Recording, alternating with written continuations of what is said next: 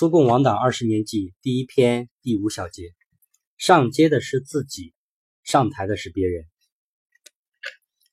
八一九事件的第一个殉难者是紧急状态委员会委员，五十三岁的内务部长鲍里斯·普戈。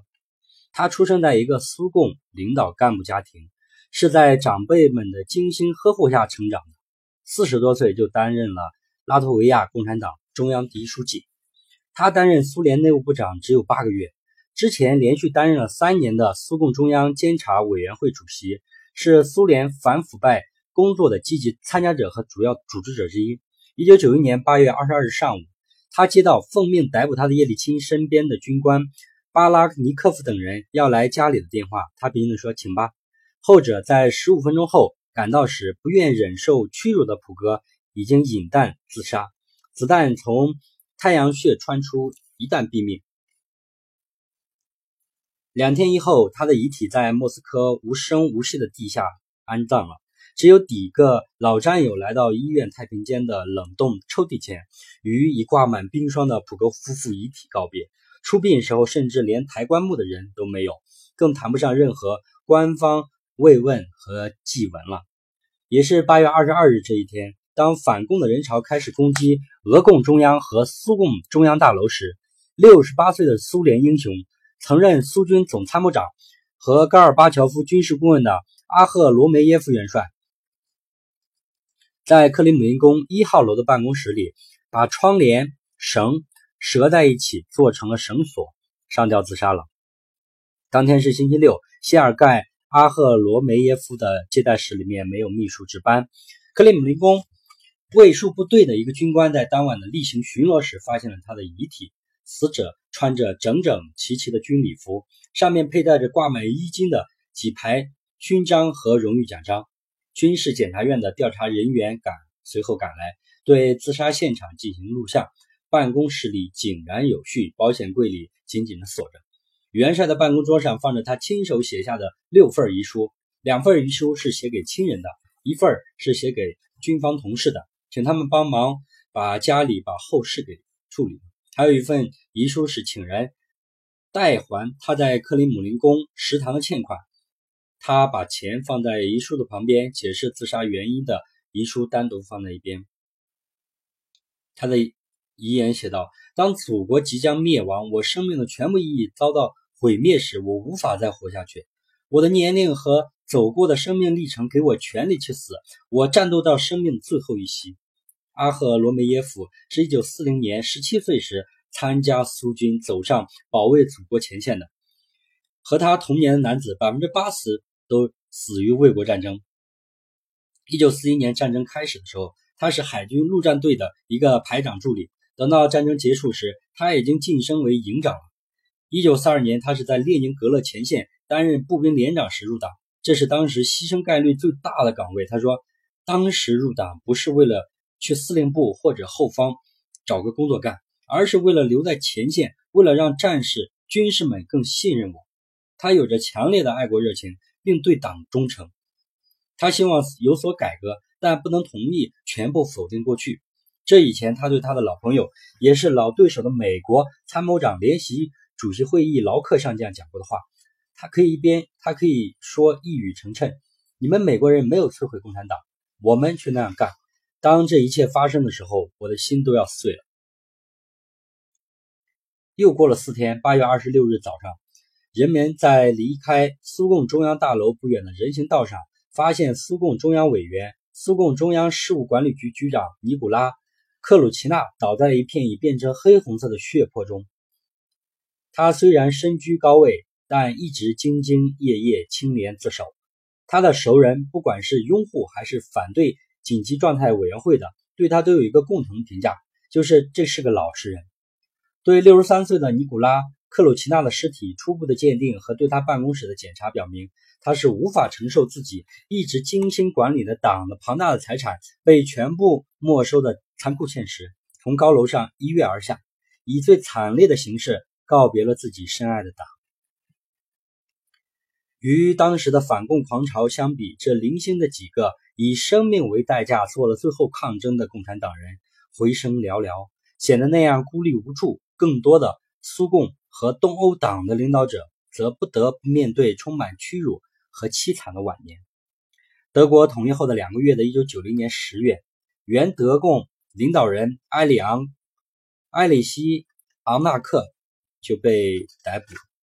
他的继承人克伦兹回忆说：“昂纳克担任总书记的十八年里，遵守党的纪律，没有传说中的腐败、特权，个人品质挑不出太多毛病。当他提出辞职并离开会场时候，所有中央委员和候补委员都站起身来，向这位七十七岁的老人热烈鼓掌，表示欢送，因为他曾带领德国在经济上进入了世界发达国家的前十名。”还成为世界体育强国，是东欧社会主义国家的领头羊。还有人说，在东德被推翻的是一个不算太坏的执政党，但昂纳克还是成了大国博弈的牺牲品。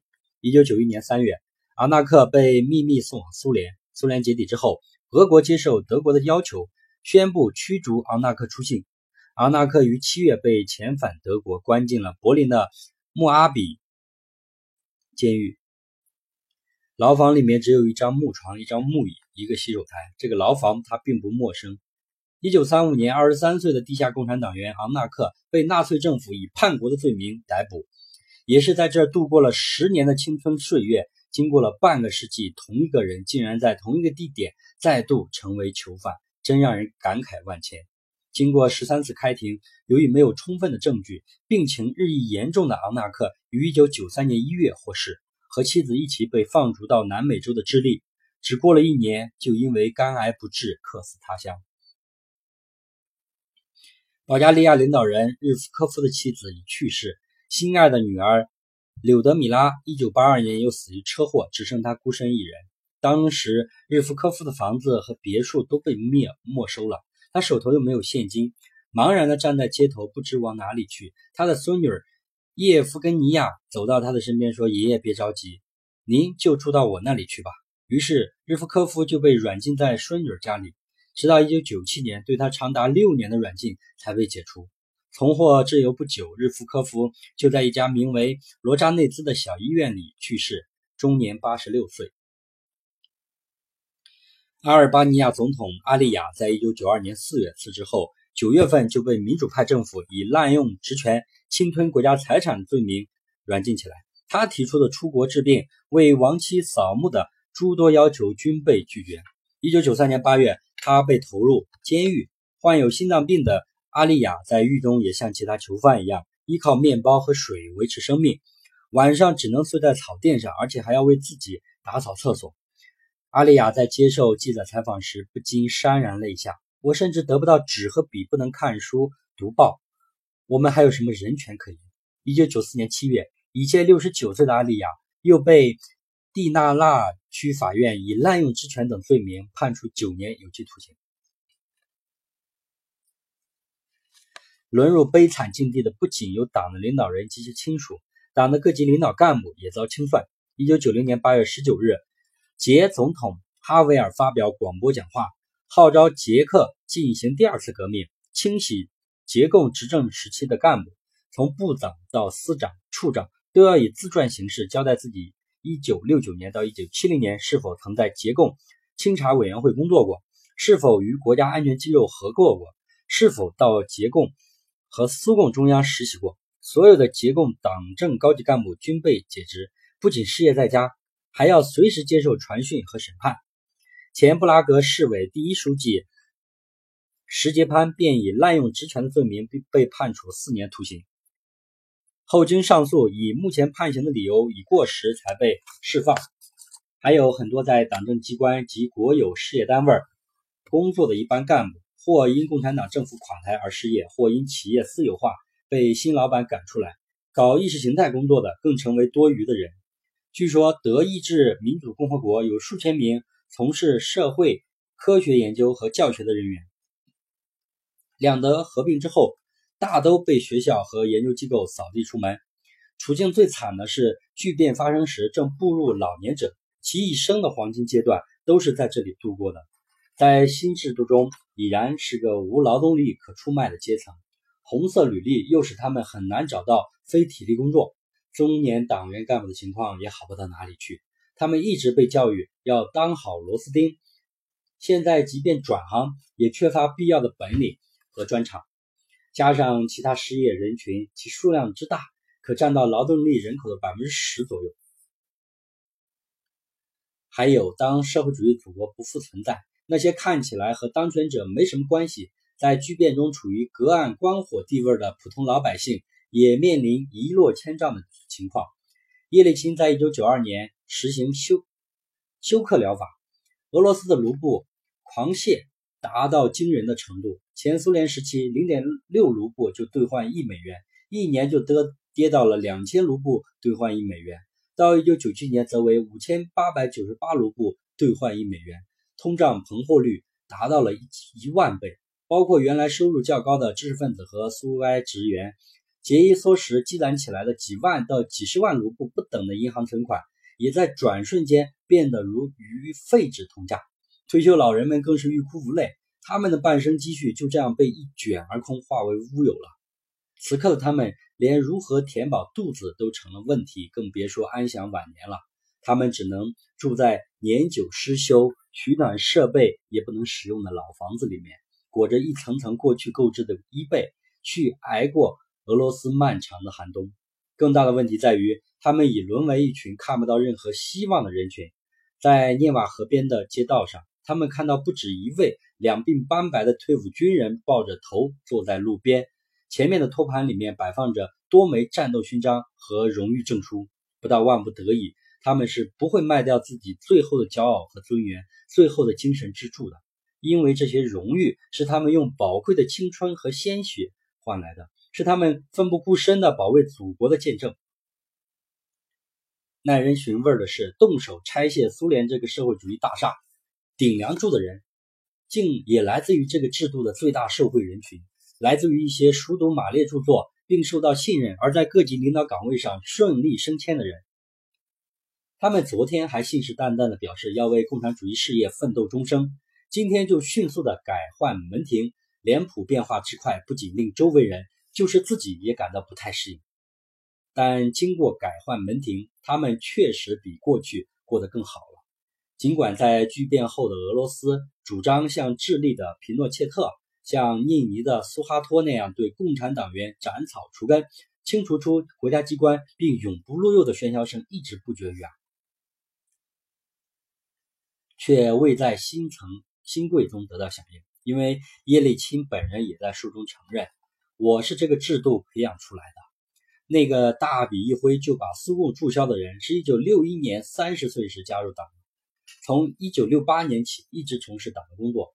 经过了从斯维尔德洛夫州委处长到政治局候补委员的所有台阶儿，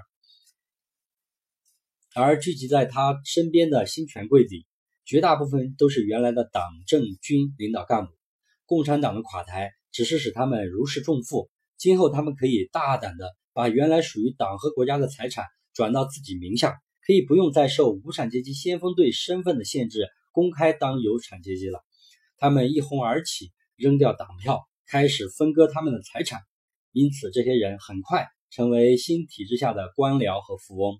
据调查，叶利钦时期最高领导层的百分之七十五，政党首领的百分之五十七点二，议会领导的百分之六十点二，政府官员的百分之七十四点三，地方领导的百分之八十二点三，商界精英的百分之六十一，都是原来苏共的领导干部。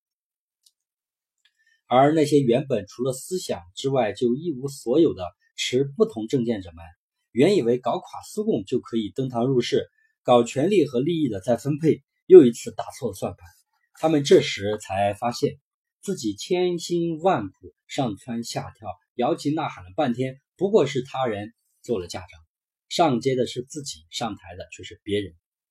事变前，他们是受压制的异类。事变后同样是权力无台边的看客，唯一的区别是，就是他们可以公开的宣传自己奉为经典的西方民主价值观了。但很快就发现，讲归讲，并没有多少人有兴趣听。事变后的俄罗斯与这些书生们的民主和自由信条相差何止十万八千里，而很多当初也站到了苏共对立面，却有别于高度西化的持不同政见者的知识分子。也不能不有所反思。他们发现自己本想鞭挞和消除社会的弊端，而倒下的却是自己的祖国，是他们并不愿意看到的苏联解体和腐败蔓延。这才知道，他们其实是站在自己利益的对立面，跟他人一起把国家推下了悬崖。包括曾经激烈反对苏共的作家马克西莫夫，去世前就一反过去的激烈态度，诉说自己对苏联的崩溃，好像眼睁睁地看着自己的母亲被强奸一样，再也没有比这更难受的了。父亲下台已久，权力和人脉资源尽失的小赫鲁晓夫。当然不可能从巨变中得到什么。苏联解体之后，他出了一本儿子谈老子的书，题为《赫鲁晓夫谈赫鲁晓夫》。后来到美国当访问学者，研究冷战和苏美美美俄关系时，他和妻子在申请加入美国籍说：“我的心在美国，我们会做模范的公民。”当被问到以他的特殊身份这样做是否具有讽刺意味时，他说：“一点也不。”因为美国和俄国现在已经不再是敌人，但他私下却对自己的律师说：“唯一感到内疚的是，如果父亲地下有知，会不会生气？”律师对他说：“放心，你父亲不会知道的。”